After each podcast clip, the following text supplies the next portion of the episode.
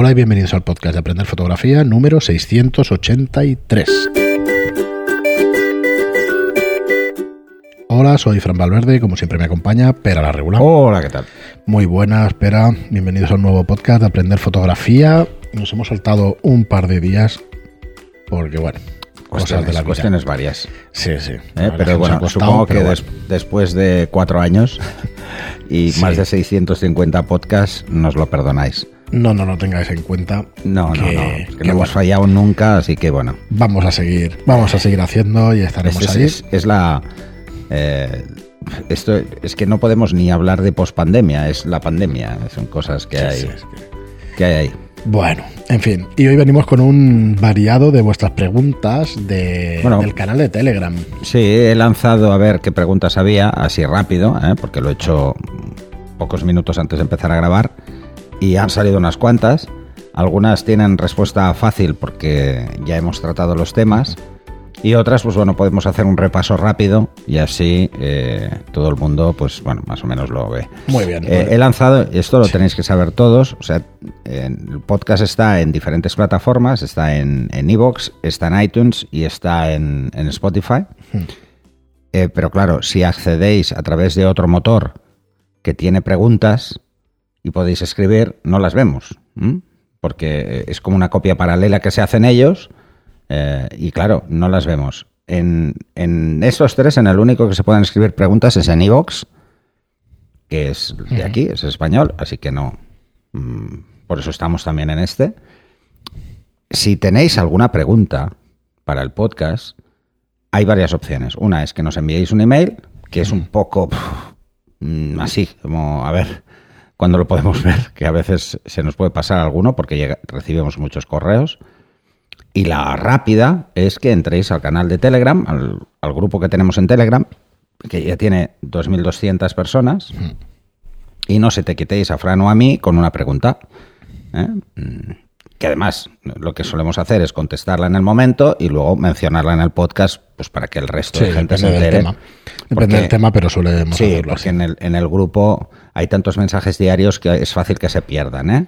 Sí, si buscáis en Telegram aprender fotografía, pues somos un montón de, gente allí. Yo me paso menos, pero sí me paso cuando me etiquetáis, o sea que, estamos ahí prácticamente cada día y con moderadores y, un montón de gente pues hablando de fotografía, que es para lo que es el grupo, que no se nos olvide que bueno, que 2.200 personas hay ahí un montón. Ya trataremos en otro programa todas estas cosas de normas de comportamiento y toda esta historia. ¿vale? Pero lo trataremos en profundidad. Pero bueno, eh, eh, es cierto y además mucha gente me lo ha dicho, es un grupo que se, autogestiona muy bien, además tenemos cuatro administradores, eh, bueno, cinco, somos cinco, así que en total aunque Fran y yo no estemos administrando mucho, eh, las decisiones que pueden parecer salomónicas sí que las tomamos.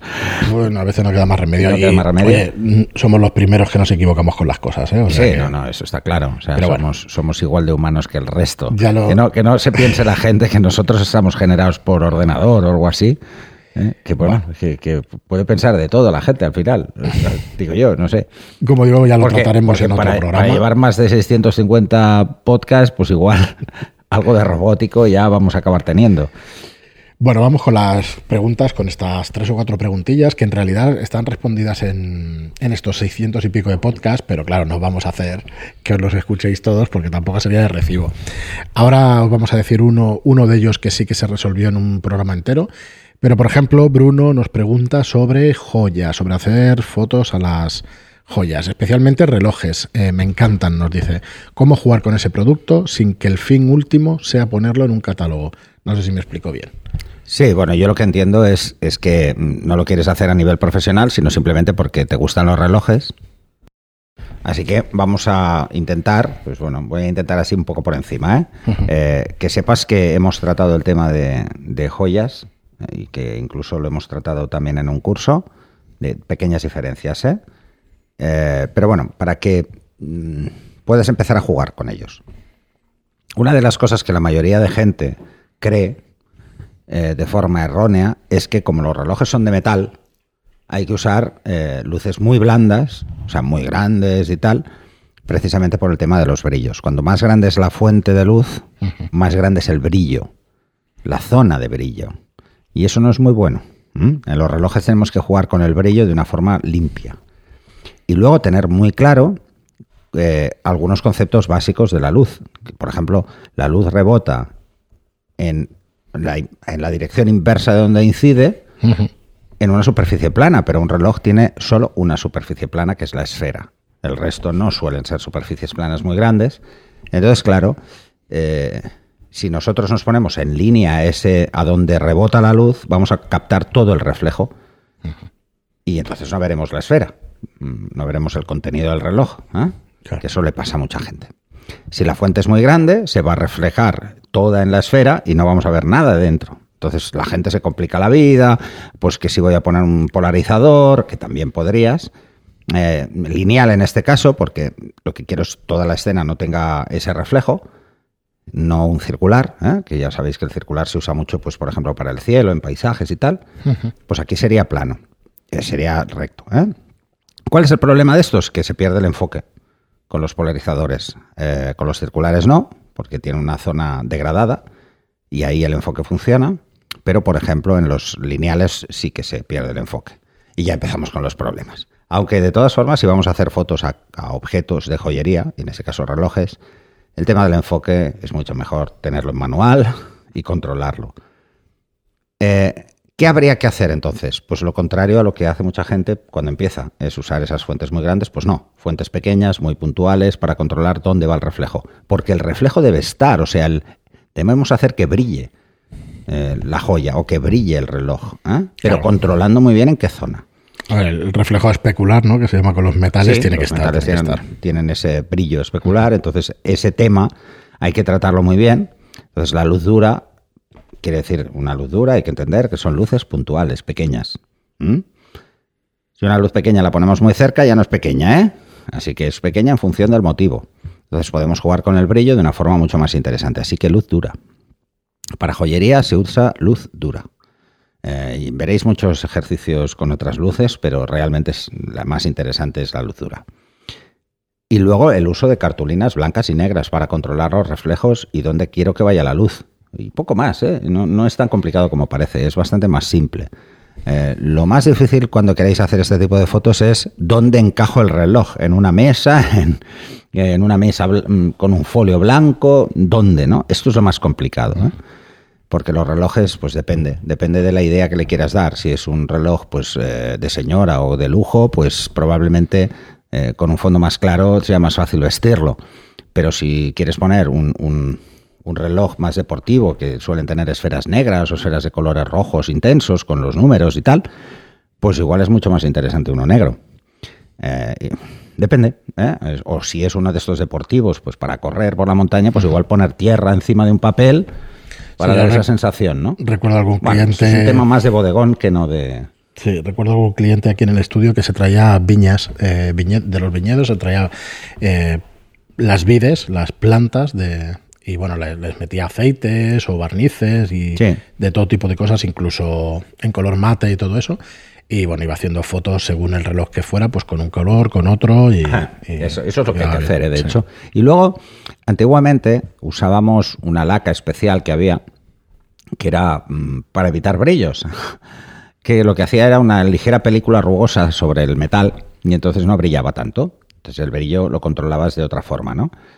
Eh, porque no teníamos las facilidades que hay ahora, que veo el resultado inmediato y entonces, bueno, pues puedo ir jugando, ¿no? Ahora, la verdad es que es muy fácil hacer este tipo de fotos porque vamos jugando y ya está. Yo te recomiendo además que, por ejemplo, si quieres jugar con esto, eh, uses Cethering, o sea, tengas conectada la cámara al ordenador y vayas disparando y vayas jugando con la luz hasta que encuentres esa luz que más te interesa, ¿no? O sea, no es tan complicado, pero hacerlo bien sí es complicado, ¿eh? O sea, hacer un, buen bodegón o una buena fotografía de producto para un reloj o para una joya no es nada fácil precisamente por eso, ¿eh? por los brillos especulares y porque darle vida a un objeto inanimado, pues no es fácil. O sea, requiere de mucho ingenio a la hora de ser creativo. Pero por lo demás, es eh, técnicamente sencillo. ¿eh? O sea, lo más difícil es la parte de composición. Esto es siempre lo más complicado.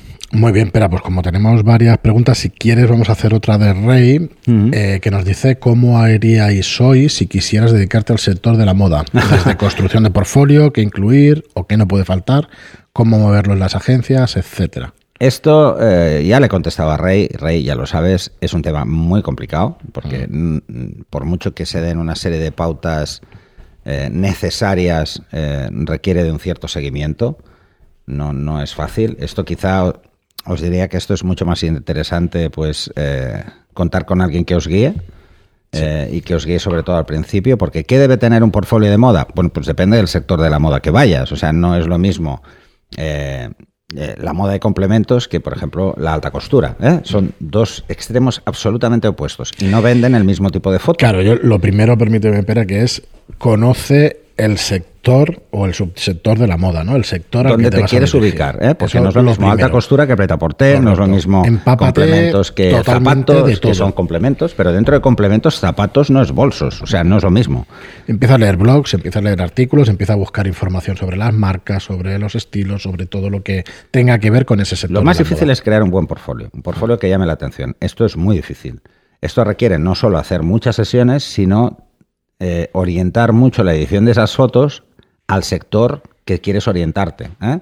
Porque mucha gente dice, bueno, pues voy a hacer eh, sesiones de intercambio así a mogollón y tal para tener muchas fotos. No, esto no funciona, esto lo hace mucha gente y no funciona. Hay que ser muy hábil a la hora de escoger qué vas a hacer. Luego los outfits que vas a utilizar eh, los outfits son simplemente los cómo va vestida la modelo o el modelo, ¿eh? o sea, qué ropa lleva, qué zapatos, qué complementos, estas cosas, ¿no? Hay que escogerlo muy bien. Mm, ah, lo ideal sería contar con estilistas, que esto, por ejemplo, cuando estás trabajando ya los tienes, ¿eh? cuando ya te dedicas al mundo de la moda, están los estilistas, que son los que te ayudan a, a cómo vestir a la modelo en función de lo que quiere el cliente. ¿eh? Estas son ideas que ellos van metiendo. O, por ejemplo, si vais a hacer complementos, bolsos, eh, el bolso está orientado a un mercado muy concreto, ese modelo en concreto. La ropa que tiene que llevar la modelo, ropa y otros complementos, no deben mm, destacar en exceso sobre el bolso, pero deben acompañarlo, deben vestirlo. Entonces, esto es lo complicado realmente del mundo de la moda. Eh, no el hecho de hacer la foto. O sea, lo complicado es lo que rodea a esa fotografía, que es la escenografía, básicamente. ¿eh? El lugar también es importante. Todas estas cosas. Como son todas muy importantes, crear un buen portfolio depende mucho de con quién puedas trabajar. Eh, al principio, cuando empiezas en esto, pues, jolín. Pues el estilista eh, eres tú. Mm, o si haces una sesión de intercambio, al final acabas haciendo de estilista, casi de maquillador y peluquero en algunas ocasiones, porque yo lo he visto. O sea, que, que que no es fácil, ¿no? lo ideal es, en Estados Unidos, por ejemplo, tú, Rey, que conoces un poco cómo funciona allí, porque has estado allí, eh, y yo también lo he vivido desde ahí, es diferente, porque la figura del asesor, ¿eh? o la figura del agente, entre comillas, eh, existe. Aquí también hay, ¿eh? En España también hay agentes de fotógrafos, pero funcionan a otro nivel. Allí es mm, diferente. Es, mm, la gente está como más habituada a no salir al mercado sin tener antes un agente. Lo hace todo el mundo. ¿eh? Lo hacen los actores, mm, que ya lo conocemos todos, esa figura, pero es que lo hace prácticamente cualquier profesional liberal. Necesita a alguien que le mueva la cartera de clientes, alguien que, juegue, alguien que le ayude a orientarse, ¿no? O que le abra puertas. Bueno, pues esto eh, en España no es tan directo, aunque hay hay sitios donde se hace y, esto es quizá lo importante, ¿eh? que, te guíen alguien que conoce el mercado, el mercado mejor que tú, nada más. ¿eh? Solo que lo conozcan un poco mejor que tú, seguro que te sacan cosas e ideas en las que no habías caído. Muy bien, pues vamos a dejar aquí el programa de hoy. El lunes haremos, perdón, el viernes haremos las respuestas a varias preguntas más que tenemos así variaditas de, de Telegram. Eh, recordad que si buscáis en Telegram aprender fotografía, pues encontráis el, el supergrupo, se llama. Y vamos a hacer, un día de estos vamos a hacer un experimento. Vamos a hacer el programa directamente con un canal de, desde el canal de aprender fotografía. Ah, que se- hay el chat de voz que se llama y que se puede hacer directamente. Lo probaremos en el ordenador y eso, entonces lo emitimos ahí, luego lo subiremos normalmente, estaremos grabando a la vez y lo subiremos normalmente, pero mira, lo anticipamos para, para los que estéis ahí en Aprender Ah, Fotografía, eso- o sea que conectaros. puede ser muy Es interesante. que lo vi en otro, el otro día en, un, en otro grupo y, y puedes además que participe la gente, puedes hacer que participe la Oye, gente. pues eso sí, hay que hacerlo. Eso, Sí. es- eso Entonces, daría bueno. mucho más dinamismo a todo en general. Eh, correcto, entonces bueno, eh, los que estén en el canal son los ya, que ya pueden ya participar. te lo he comprado, Fran, o sea que ahora Sí, hay sí, que No, que no, no, no hay mucho problema por hacerlo. La verdad Vale, es vale. que técnicamente, en, en teoría es fácil, ya lo probaremos antes de, de hacerlo para la semana que viene, pero si te parece ya quedaremos un día la semana que viene y lo, y lo probamos, porque Perfecto. lo escuché y la verdad es que queda muy bien y, y los que queráis entrar, pues se puede, se puede entrar en directo y hablar con nosotros y todo eso y de una manera súper fácil, que antes había que montar un, Un show. un show de narices, pues ahora hay herramientas bastante fáciles. Muy bien, pues hasta aquí el programa de No, hoy. porque esto, esto podría incluso generar una dinámica, ¿eh? Hacer uno de cada tres o uno de cada cinco, ¿sabes? Podemos No sé. probarlo a ver qué os parece No hacer sé. un programa así en A ver qué opináis con también, vosotros ¿eh? desde el Telegram, porque es que es inmediato, con tu móvil puedes estar escuchando e interactuando. vez. Exacto, sí, yo creo Así que, lo es- pone fácil a la gente. Y además hay mucha gente en el grupo que no conoce el podcast y es una forma sí, también de que lo lo damos a conocer. Eh, daos un vistazo también, echad un vistazo y pasaos por nuestras webs, estudialightroom.es y aprenderfotografía.online, perdón, que ahí es donde tenéis todos nuestros cursos de fotografía para aprender de la manera más fácil y más rápida. Muchas gracias a todos, como siempre, por estar ahí. Gracias por vuestras reseñas de 5 estrellas en iTunes y por vuestros me gusta y comentarios en iBox. Gracias y hasta el próximo programa. Hasta el siguiente.